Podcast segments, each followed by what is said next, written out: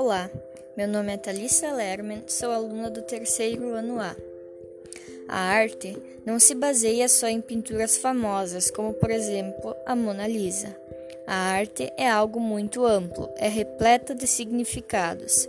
É muito impactante, pois tem vários sentimentos profundos.